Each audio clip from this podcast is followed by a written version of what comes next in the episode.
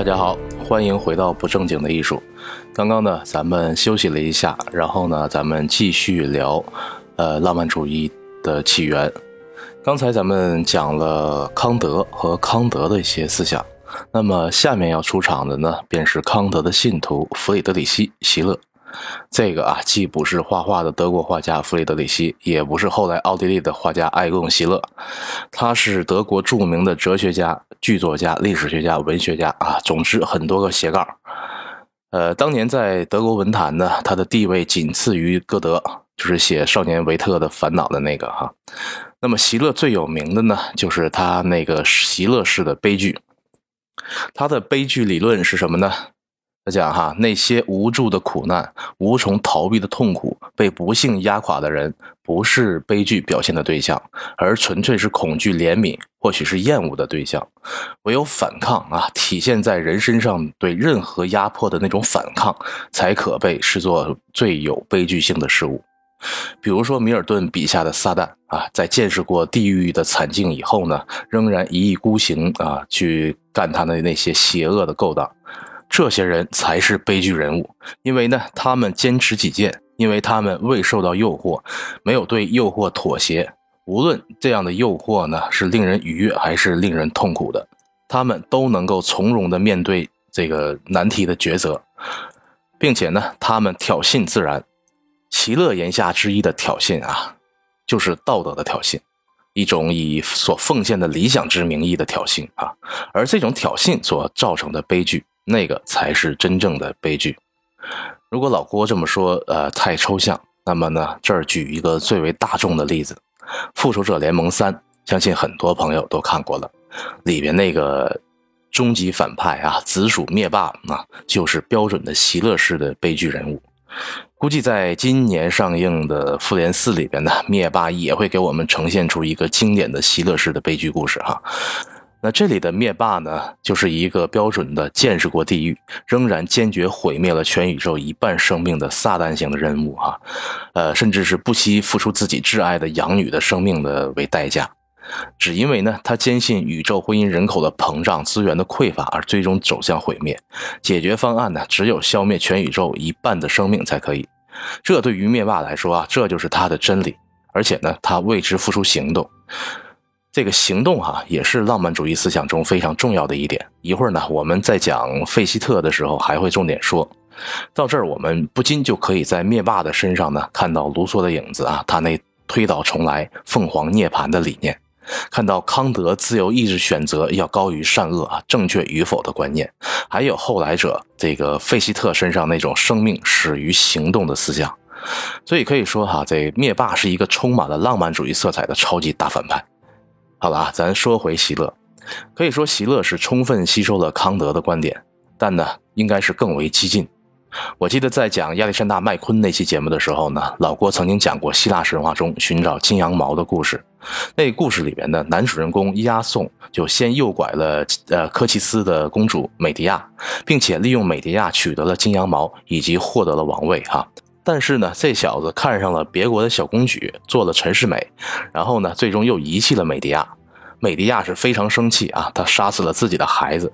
呃，事实上啊，是把他们活活扔在锅里边煮死的。大家啊，应该还记得这个故事吧？那么对于席勒而言，席勒尽管不赞成美迪亚的行为啊，但是呢，却认为他是个英雄。押送就不是，因为美迪亚敢于违抗自然，违抗他自身的天性，违抗母亲的本能。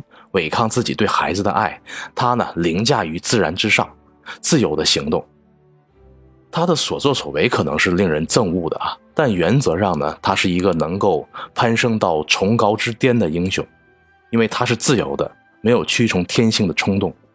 啊，相比之下呢，押送只不过是一个可怜虫而已啊，可怜的市侩而已。他呢是那个时代比较典型的体面的雅典人，过着繁庸的生活。操行呢也算不上完美，但呢也说不上是邪恶至极。他呢只不过是受自己庸俗的情绪摆布罢了，毫无任何价值。对于席勒而言呢，美迪亚至少是个人物，他能轻易的攀升到道德宏伟的高度，而押送什么都不是。从这里啊，我们其实也能多少窥探出这个浪漫主义的一些精髓。那他是充满反叛的。同时呢，席勒又对休谟关于信念无法进行理性批判的观点啊，做了进一步的补充。他认为，诸如信念、理想、目的、目标，并非通过科学的手段，或者是通过对神圣文本的阅读，或者是通过听取专家或者是权威人士的意见而被发现的。理想根本不是被发现的，理想是被发明的。理想不是被找到的，理想是生成的。就如同艺术品一样啊，都是被生成的。然而，这些理想由于是被人类发明出来的，那么它恰与自然相对，它不是自然的一部分，而是自然的对立面。因此啊，理想主义作为一种关乎目的性的发明，它的本质就是与自然决裂的。而我们的任务呢，就是改变自然，教育自身。以使我们自身改定的不太灵活的天性啊，能够准许我们以某种优雅自如的方式去追随和实现一种理想。这一点其实也和康德的自然观是一脉相承的。康德也认为哈，往最坏处说，自然是人的敌人；往最好处说，呃，自然不过是可塑造的中性材料，并且啊，最终席勒是形成了关于人类思想发展的三段式理论。他认为。啊，第一阶段是蛮荒阶段，那是一个人受必然性左右的阶段，受生理驱动的阶段。在这个阶段啊，人类受到自然物质的驱使，就像是一个霍布斯丛林。在丛林中呢，人被激情和欲望占有，他们没有理想啊，只会互相冲撞，因此需要把他们分开。那么到了第二个阶段，那它称为理性阶段。在这个阶段里边呢，人们获得了席勒称之为不蒙昧的状态。这种状态与之前啊相反，人们呢为了改善自己的境遇，他们必须接受严格的法则。不过哈，席勒仍然把理性阶段的人称其为野蛮人状态。对他来说哈，蒙昧之人受自己无法控制的激情所驱使，而野蛮人呢，则是不明就里的崇拜偶像。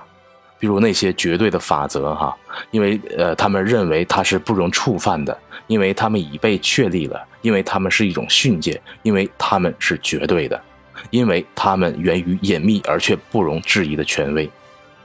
到了第三个阶段啊，席勒称它为黄金阶段。席勒也曾想象过，很久以前曾经有一个辉煌的黄金时代，那个时候啊，人性是一个联合体。激情与理性尚未分离，自由呢与必然尚未分离。后来啊，因为发生了一系列令人惊骇的事情，比如说劳动分工、不平等、文明。总而言之啊，顺着卢梭曾经勾勒出的那条线索，文化产生了。接着呢，产生出了无法控制的欲望、嫉妒啊、羡慕啊、人群的划分啊，他们和别人争斗，和自己争斗，欺诈、悲苦、疏离。于是席勒就问我们如何才能回到这个本真的状态，同时又不会失去自我呢？那么以席勒之见，这就要靠游戏的驱动。他说，人们解放自身唯一的途径呢，就是保持游戏玩家的心态，使我们成为能够自由想象、自由发明的人。是什么意思呢？就是说，游戏的人先是发明游戏，然后满怀热忱。激情和愉悦的去遵守游戏的规则，因为他们的游戏是一件他们自己建构的艺术作品。只要我们能把遵守法则的必然性改成某种近乎本能的、完全自由的、啊和谐的、自发的、自然的运作，那么我们就可以获救了。举个例子来说吧，尽管这个例子不是从席勒那儿来的哈，我们可以假扮成印第安人。如果我们把自己想象成印第安人，那么我们就是印第安人。我们遵守印第安人的规则，不会觉得有压力。之所以没有压力呢，是因为我们自己创造的那些规则，以及我们所扮演的角色。我们所创造的一切啊，都是属于我们自己的。我们创造的一切啊，都不会限制我们自己。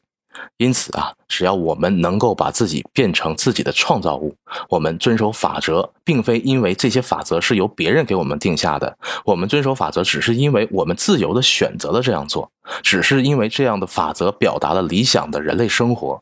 这样岂不就是可以回到本真的状态，又不失去自由了吗？怎么样啊？朋友们觉得是不是特别绕啊？那么尽量理解就好哈。基于席勒的这种充满反叛而且往往模糊善恶的理念呢，他后来甚至认为，如果社会变得一塌糊涂，如果人们不可能获得呃正当意义上的道德，那么我们就应该推翻这个社会，让它毁灭，让它滚蛋啊！为此呢，我们可以做任何犯罪的事情。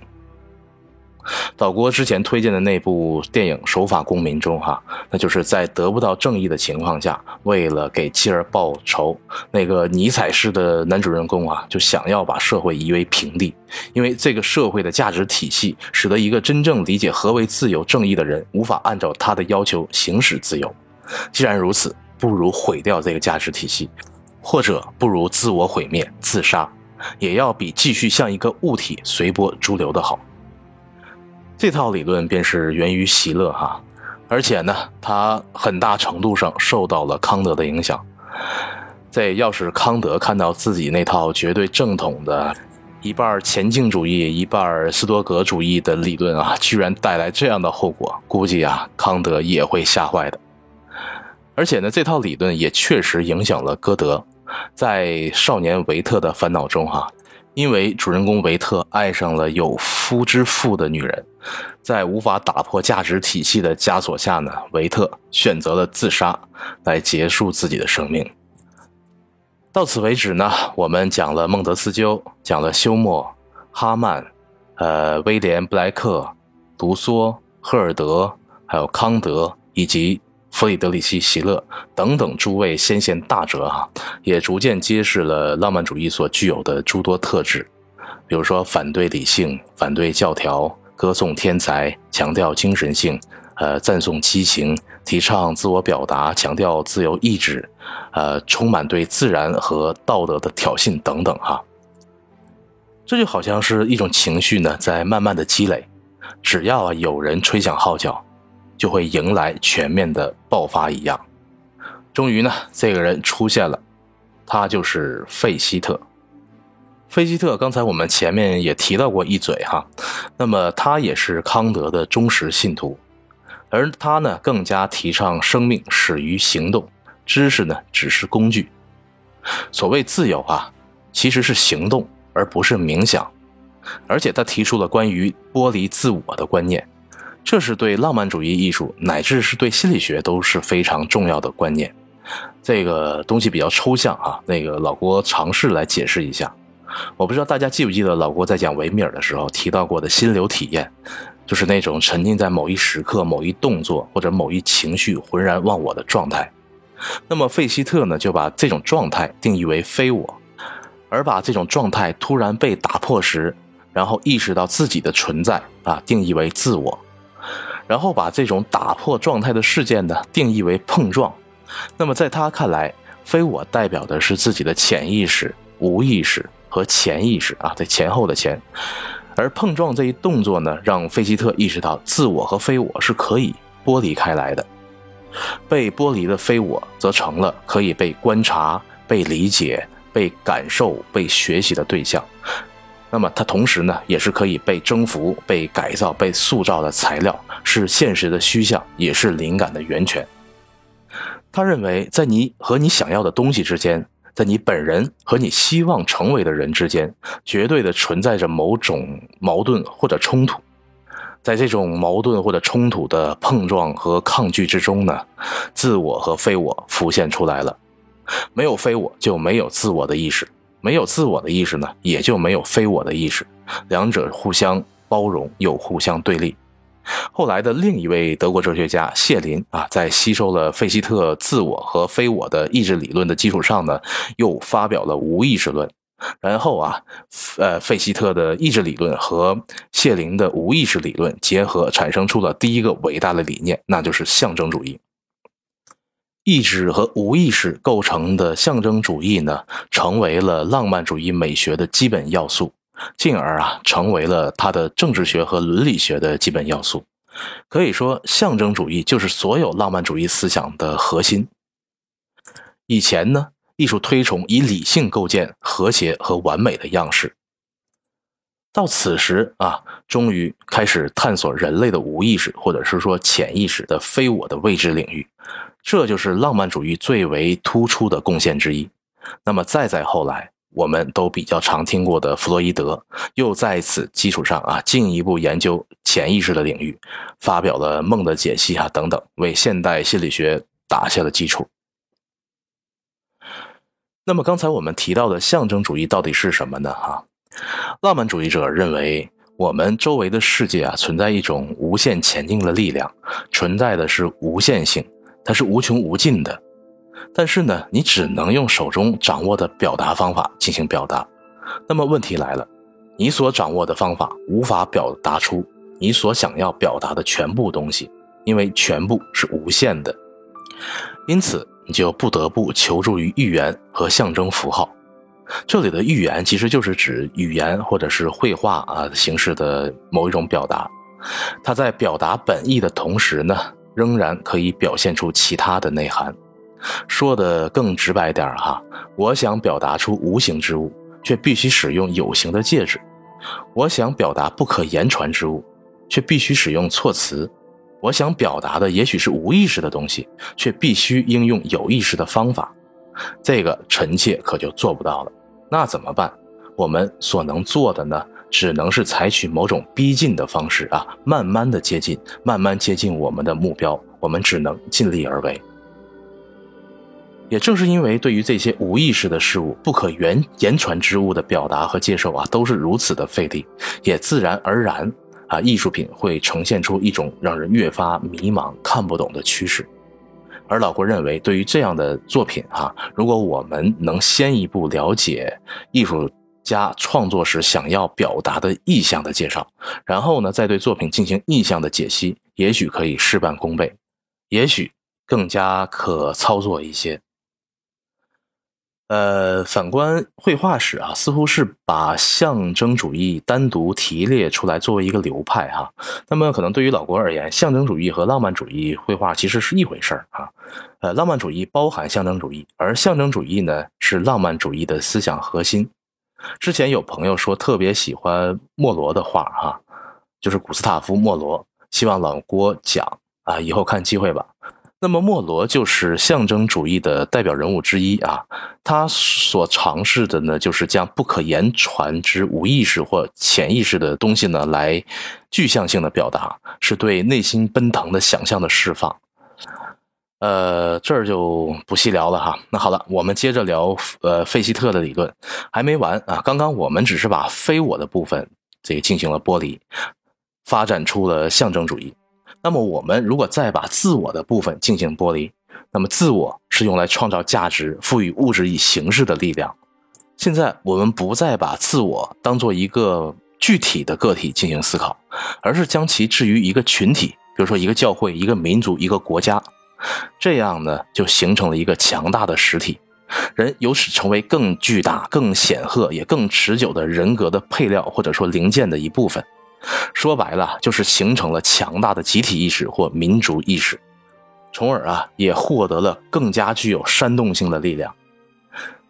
在拿破仑征服了普鲁士以后呢，费希特就曾经做过一个演讲啊，他是这么说的：“我们这些德意志的人民，我们的种族追求自由、完美和无限发展，这些人那才是真正的人，是构成原初的人，而那些。”沦为附庸和次品的人民，或者甘心沦为附庸和次品的人民，他们最终会为此付出信仰的代价。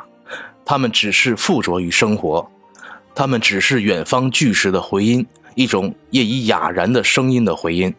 他们被排除在原初人之外，他们是陌生人，他们是局外人。时至今日，担当德意志之名的民族一直在各个领域显示出他们的创造力。和创新能力。接着啊，他又说：“这就是我所采用的排除原则。所有那些相信精神性现实的人，那些相信精神自由生活的人，那些相信通过自由手段获得精神的永恒的进步的人，无论他们来自何方，无论他们说何种语言，他们与我们同属一个民族，构成我们人民的一部分，或者说他们迟早会加入我们。而所有那些相信停滞、退化。”无限循环的人，那些相信静止不变的自然引导着世界的人们，无论他们的国籍和语言是什么，他们不是德意志人，对我们而言，他们就是陌生人。我们希望有朝一日把他们从我们的人民当中清除出去。怎么样哈？这个就是老郭刚才念的一段关于费希特的演讲文的一部分哈。有没有一种听希特勒演讲的感觉？有一种癫狂的民粹主义的特征？可以说，费希特当时是极大的煽动了德意志的民族意识哈。而且呢，我们从演讲中看到了未来法西斯纳粹主义几乎全部的精神要素。尽管两者之间呢毫无政治上的关联，但是呢却有着深刻的精神继承性。费希特所塑造的不是希特勒，而是滋生希特勒的土壤，那种德意志式的民族精神，呃，以国家主义为面目的民族主义和种族主义。以上这些呢，就是老郭说浪漫主义影响如此深远的表达之一吧。呃，费希特的理论哈，一时半会儿讲也讲不完，包括他对无限性的解释，以及他对深度的认识啊。比如说，我们认为某某作品非常有深度啊，有让人回味无穷的力量。呃，在费希特的解释呢，他把这个解释为不可化约性。老郭的理解呢，就是浪漫主义的深度啊，就是用有限表达无限，用有形表达无形，用死亡表示生命，用空间表示时间啊，用。言说表示那些无法言说的东西。好了，在这儿呢，关于费希特的理论呢，我们就不再进行扩展了，因为啊，这一集的信息量呢已经是很大了哈，特别的绕。咱们在这儿呢，简单的呃回顾一下哈。这一路呢，咱们从指出启蒙运动破绽的孟德斯鸠和休谟讲起，再到浪漫主义的先驱者、前进运动的代表人物啊，约翰。呃，格奥尔格哈曼啊，再包括他影响的英国诗人威廉布莱克啊，以及卢梭，然后呢，又说到浪漫主义的亲爸爸赫尔德，然然后呢是浪漫主义的后妈康德，再到奔放的浪漫主义者弗里德里希·席勒啊、费希特以及谢林。再回顾启蒙运动啊，那么启蒙主义或者说古典哲学思维啊，认为世界上存在一种封闭的完美的生活范式，相应呢也存在着完美的生活、艺术、情感、思想等等。他们呢已足够正确、真实、客观，只要我们能够了解他们。我们就可以授之于人，所有问题呢都有答案，只要我们能够根据答案建构一个结构，并且呢使自己适应这种结构，我们就可以找到那些关于思想和行动的所有问题的答案和真理。而浪漫主义呢，却认为事实呢并非如此。世界是运动的，而非静止的；它是跳跃的，而非停滞的；它是无限的，而非有限的；它是持续波动的。如此，我们必须不停地去表达，因为停止表达就代表死亡，而活着就是要有所为，释放自己的天性，利用自己的激情与天才，以表达的方式确定人与世界的关系。这是一种对无止境的向往，是一种内心的渴望。那么，为了更好的表达呢，人们不惜远走他乡，寻求异国情调，沉溺于各种幻想，探索自我的无意识和潜意识。为了表达呢，人们可以沉浸在自己的思乡情节中，迷茫在偏执的妄想中。他们宁愿在永恒的混乱中举步维艰的前行，也要拒绝那些被赐予的所谓的和谐与完美。他们挑衅教条，挑衅权威，甚至挑衅道德。他们是反骨，他们是叛逆者，是旧体制的破坏者。也许啊，这些就是浪漫主义者的本质，也是现实的本质。好了，到此啊，咱们是把浪漫主义思想在哲学上的脉络理了一遍。